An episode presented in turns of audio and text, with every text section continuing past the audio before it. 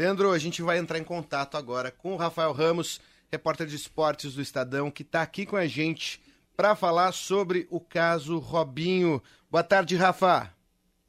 Boa tarde, Igor. Boa tarde, Leandro. Boa tarde a todos. Boa tarde, Rafa. Essa história que não necessariamente é ligada ao esporte em é. si, mas um atleta que já foi ídolo e hoje acho que passou essa época, né?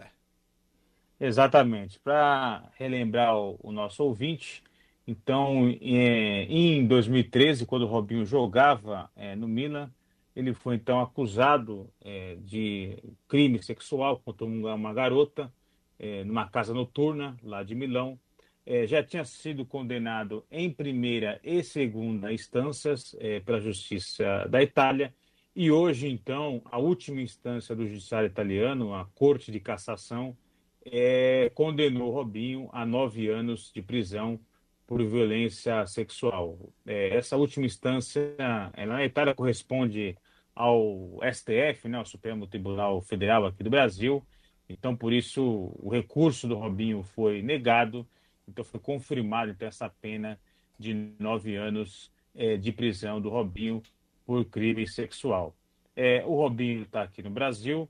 É, o Brasil não extradita né, os seus cidadãos, então, por isso, o Robinho não vai ser preso, não vai ser enviado para a Itália para cumprir essa pena lá mas ele corre risco de, se sair do país, é, ser preso, é, não necessariamente na Itália apenas.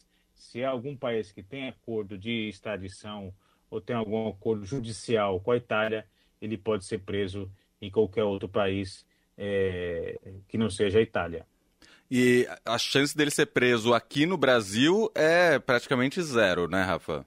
É, não, não porque o Brasil não tem esse acordo de extradição, então o Brasil não vai enviar é, ele lá para a Itália para cumprir essa pena lá, e o Brasil também não tem esse acordo judicial com a Itália para que uma condenação judicial é, em outro país a pena seja cumprida aqui no Brasil.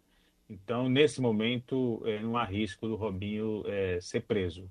É, lembrando também que em, em 2020 é, ele já estava certo ali, contrato para voltar para o Santos. É, depois uma forte pressão é, da torcida e também dos patrocinadores que ameaça, ameaçaram rescindir é, os seus contratos com o Santos. O Santos desistiu de contratar o Robinho justamente por causa da na época, né, daquelas duas condenações é, na primeira e na segunda instância lá na Itália desse crime sexual que Robinho então foi aí condenado. Então ele está sem jogar desde de 2020 e é possível que não volte mais jogar futebol, que de fato aí seja uma aposentadoria que não estava nos planos do Robinho por causa dessa condenação em três instâncias é, na justiça italiana. Você como especialista em futebol, você acha que algum time brasileiro abriria as portas para um jogador como o Robinho hoje? Olha, muito difícil, muito, muito. Não vou dizer impossível, né? Mas uhum. muito difícil. Porque é só relembrar o caso do Santos, onde ele é ídolo, onde conquistou títulos, onde ele tem ali é, é, uma identidade com a torcida, uma identificação muito grande com os torcedores.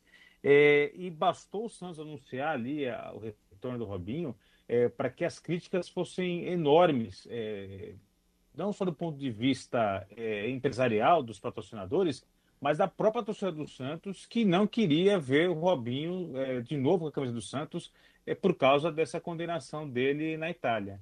Então, se um clube onde o Robinho foi criado, foi revelado, onde tem uma identificação enorme com a cidade, com os torcedores, é, não foi possível aquela contratação, isso há, há dois anos. É, hoje, só se fosse um clube de menor porte, é, em busca de uma visibilidade. A gente lembra que o caso do goleiro Bruno, do Flamengo, Sim. também condenado também, né, por um crime de motivação é, é, é, sexual, um crime né, de, de, de gênero.